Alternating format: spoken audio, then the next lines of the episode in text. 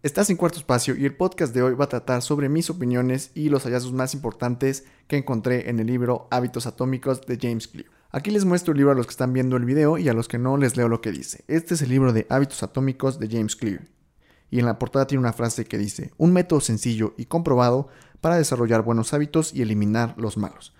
Es de la editorial Pi 2, esta es la versión en español, está originalmente escrito en inglés, entonces puedes encontrar las dos versiones. Eh, esta ya lo, yo la compré en Sanborns y no la venden en inglés en Sanborns, pero la puedes pedir por Amazon. Entonces, y básicamente el precio es el mismo, ya sea de la versión en inglés o de la versión en español. Y esta es la pasta blanda que es un poco más barata que lo que es la pasta dura. Bien, pues este libro yo lo he visto bastantes veces recomendado en canales de YouTube que yo sigo, eh, como de Matt Diabella, Daniel Tichner y otro canal que se llama Better Ideas, donde Básicamente basan su contenido en ayudar a las personas en, mejorar su productividad, en un poco de crecimiento personal y en este, mejorar hábitos también. Entonces, este había sido un libro que habían recomendado varias veces y un día que acompañé a mi mamá a Sanborns a comprar unas cosas, estaba ahí esperándola y me pasé por la sección de libros donde lo encontré. Entonces dije, bueno, es el momento de comprarlo. Me lo compré. La verdad es que es una lectura muy agradable. Eh, se pasa rápido, tiene buen tamaño de letra y para los que a lo mejor no les gusta leer mucho, tiene dibujitos. Tiene unas gráficas y unas cosas que a lo mejor no serían dibujitos, pero eh, bueno, aunque sea, no es pura letra. Este, bien. El libro es básicamente una guía que, crea este James Clear para eh, mejorar los hábitos que tienes, de cómo crear nuevos hábitos, cómo eliminar hábitos eh, negativos y te va explicando todo con base en un proceso que él creó y que ha ido comprobando. Ahora, a mí algo que me llamó muchísimo la atención cuando yo escuchado hablar de este libro es que el título se llama Hábitos Atómicos. Y yo siempre creí que eh, se refería en atómicos al título a una parte, algo gigante, algo como estilo la bomba atómica, que ya sabes, mucha fuerza, eh, de algo de tamaño descomunal. Y para vaya sorpresa que me llevé cuando abrí el libro y lo empecé a leer, justo en las primeras páginas tiene dos definiciones. Define lo que es hábito y luego define lo que es atómico. Entonces te las voy a leer. Dice, hábito, una rutina o práctica que se realiza de manera regular. Una respuesta automática a una situación específica. Y luego viene la definición de atómico. Atómico, una cantidad extremadamente pequeña de una cosa o una fuente inmensa de energía o gran poder. Entonces, después de leer esta definición, me di que completamente tenía una idea incorrecta de lo que se trataba el título del libro. Yo creí que iban a ser cuestiones de, no, pues cambios gigantes para lograr resultados y es todo lo contrario. Entonces, ahorita vamos a empezar con, con esta parte de, siguiendo el tema de lo que es lo atómico, con algo que dice el autor, que es, mejora un 1% cada día. Entonces, esta parte es un cambio atómico, un cambio minúsculo que puede a lo larga traer grandes efectos y grandes beneficios. Entonces también dice que los hábitos son el interés compuesto de la superación personal. Entonces está padre porque además esto eh, va un poco relacionado del interés compuesto con lo que estudié, ex contabilidad, entonces está, está padre esta frase. Bueno, entonces la clave está en buscar hacer un incremento de un 1% de mejoría cada día para que eventualmente se pueda ver a largo plazo lo que es un gran cambio en cuestión de hábitos. Entonces, esto está padrísimo porque a lo mejor tú creerías que, no sé, un ejemplo, para salir a correr a fuerzas necesitabas salir y correr 20 kilómetros y hacer un maratón y ya ahora ya eres corredor. No, o sea, puedes empezar con cosas pequeñas, puedes empezar a lo mejor y con caminar, a lo mejor y con eh, eh, buscar el, tiempo del día en lo que vas a hacer. Entonces, está padrísimo porque el, este libro te, te enseña a poder empezar nuevos hábitos sin necesidad de que tengas que cambiar completamente tu manera de vivir, que, hacer grandes cambios, sino que puedes empezar desde lo pequeño y eventualmente irás viendo los grandes resultados en el pasar de los tiempos.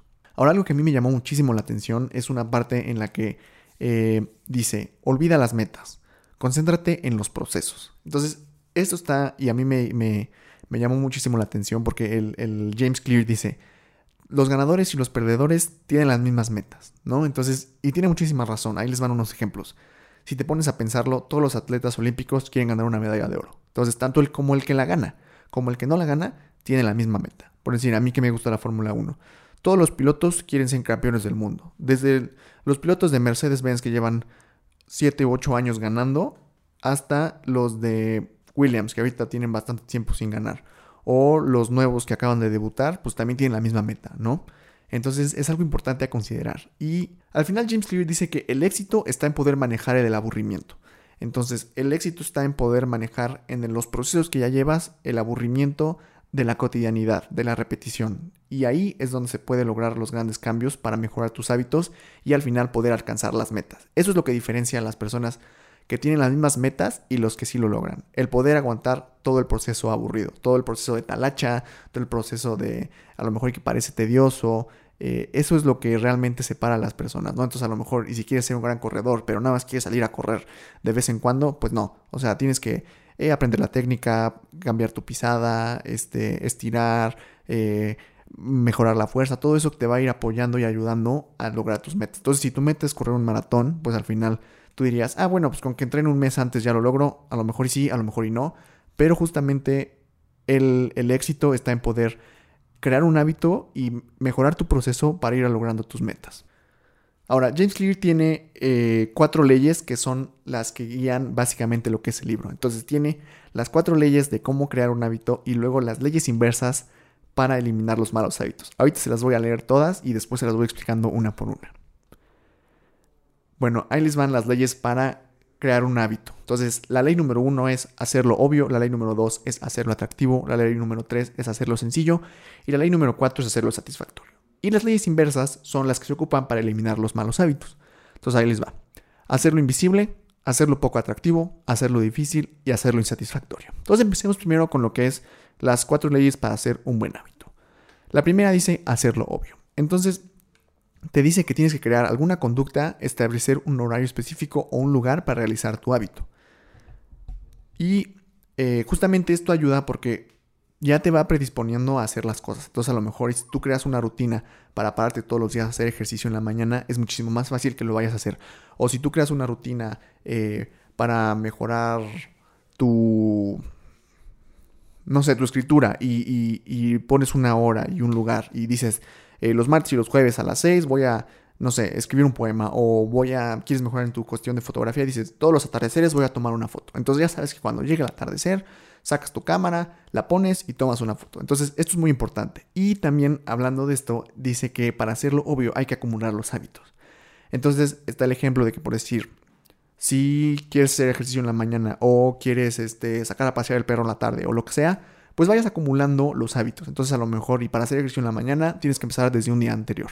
Entonces, eh, empiezas preponiendo la cafetera para que al día siguiente ya esté listo el café y ya nada más le piques el botón, preparas a lo mejor y tu ropa, tus tenis, eh, pones tu alarma y todo. Entonces el hábito está en justamente hacer todas estas cuestiones antes y ya la acción, el resultado es pararte a hacer el ejercicio en la mañana. También a lo mejor y por decir, quieres mejorar, no sé, igual tu toma de fotografías. Entonces justamente el hábito es decir, bueno, eh, voy a preparar mi mochila, voy a poner los lentes que necesito y que voy a salir a probar y a las 5 de la tarde voy a salir al parque y voy a tomar fotos. Entonces justamente todas estas acciones de acumulación de hábitos van haciendo obvio el hábito final y puedes ir obteniendo mejores metas y resultados con lo cuando quieres crear un nuevo hábito. La segunda ley es hacerlo atractivo. Para esto tienes que crear un ambiente bueno para tus hábitos. Y esto va de la mano con toda la preparación que vas haciendo antes y con lo que es crear un ritual. Entonces aquí se complementan estas dos de hacer atractivo realmente todo el proceso que estás haciendo y enfocarte en el proceso. Y eso te va a llevar a tu meta final que es lograr crear el nuevo hábito de lo que quieras tú crear. Ahora, hacerlo sencillo. También eh, seamos realistas. A lo mejor y si quieres pintar más, eh, no sé, más cuadros, te gusta pintar. Y entonces eh, el proceso para conseguir los lienzos y las pinturas y todo eso se vuelve muy tedioso, pues justamente vas a estarlo evitando por toda la carga de cosas que tienes que hacer a lo mejor y para pintar un cuadro. Entonces también ayúdate teniendo, por decir, los materiales en, casa, si puedes tener un, par de lienzos ya guardados blancos, tenlos o ese tipo de cosas, para que puedas reducir el número de pasos e incrementar la manera en la que puedas hacer más sencillo tus hábitos. Entonces también simplifica los hábitos para que los puedas realizar en dos minutos o menos. Justamente aquí volvemos al tema de lo que es el hábito, es justamente la acción que llevas para hacer el resultado final. Entonces, si tu hábito es poner tu ropa, seguramente vas a poder poner tu ropa para hacer ejercicio en la mañana en menos de dos minutos. Si tu hábito es tomar mejores fotos, también puedes llenar tu mochila en menos de dos minutos y salirte. Si tu hábito a lo mejor es salir a caminar mejor más con el perro, pues tener un lugar más sencillo la correa y el collar y pues ya puedes sacar a tu perro de una manera más sencilla. Entonces, todo esto como que todas se van complementando y es necesario ir aplicando todas para obtener los mejores resultados. Y al final, pues hacerlo satisfactorio.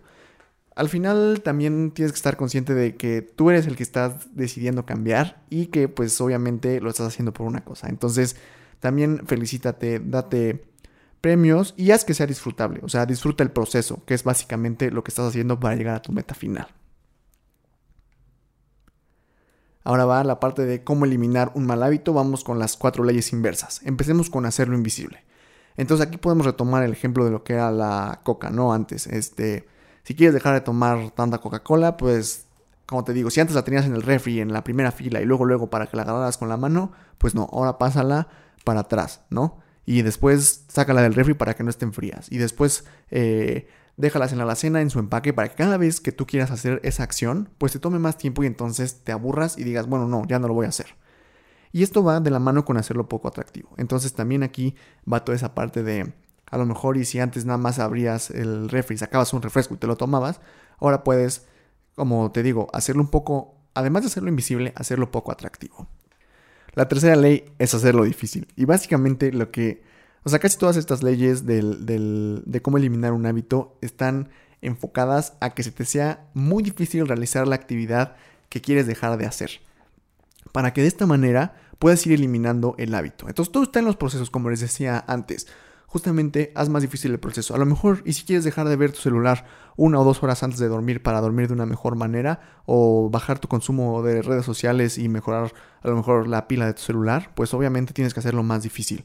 Entonces, a lo mejor pon a cargar tu celular en otro cuarto para que cuando llegues tú a dormir al tuyo no lo puedas agarrar. Eh, ponlo en modo avión. Ahí eh, daba unos ejemplos el libro de que gente que incluso apaga el internet, ¿no? Entonces, pues a tal hora se apaga el internet y pues ya que vas a estar viendo a lo mejor tus fotos o tus mensajes, no sé. Entonces, este... Eh, toma esto en cuenta también para todos estos hábitos que quieres ir dejando. Ve planeando en los procesos que vas a hacer para hacerlos difíciles, para hacerlos poco atractivos y hacerlos invisibles. Y por último es hacerlo insatisfactorio, que va de la mano con lo que es el hacerlo satisfactorio de la otra manera. Eh, no es que le tengas repulsión al hábito o a lo que quieras dejar de hacer, pero simplemente que a lo mejor y puedas encontrar esa satisfacción en otra parte, ¿no? En un hábito, en un hábito positivo. Y ya para ir cerrando, al final lo que dice el libro es que hay que buscar cambiar la identidad mediante adoptar hábitos nuevos. Al final dice que si solo te basas en los resultados, es más probable que te desanimes, es más probable que no los veas y si te pones metas muy altas que a lo mejor y vas empezando y no puedes cumplir, pues vas a decir, no, pues ya no lo puedo hacer y lo vas a dejar. Entonces hay que enfocarse igual, como decíamos, en los procesos. Y esto que dice está muy padre porque al final, eh, pues ayuda también a crear esta identidad en la que quieres adoptar los nuevos hábitos. Entonces, al final buscas convertirte a lo mejor en un lector, no en leer tantos libros en un año o tantos libros en un mes, ¿no? Al final buscas convertirte en un corredor, no solamente en correr eh, un maratón o un ultramaratón o este, al fin del mes voy a correr, no sé, 100 kilómetros, ¿no? Entonces buscas convertirte en un corredor y eso también te ayuda a los incrementos de un 1%. Entonces tienes que empezar poco a poco e ir llegando hasta tu meta final, que es no correr una carrera, sino convertirte en un corredor. Y, al fin, y la meta es convertirse en fotógrafo, no en tomar fotos. También es parte de disfrutar todo el proceso, disfrutar las partes aburridas de la técnica, del aprendizaje, de la repetición.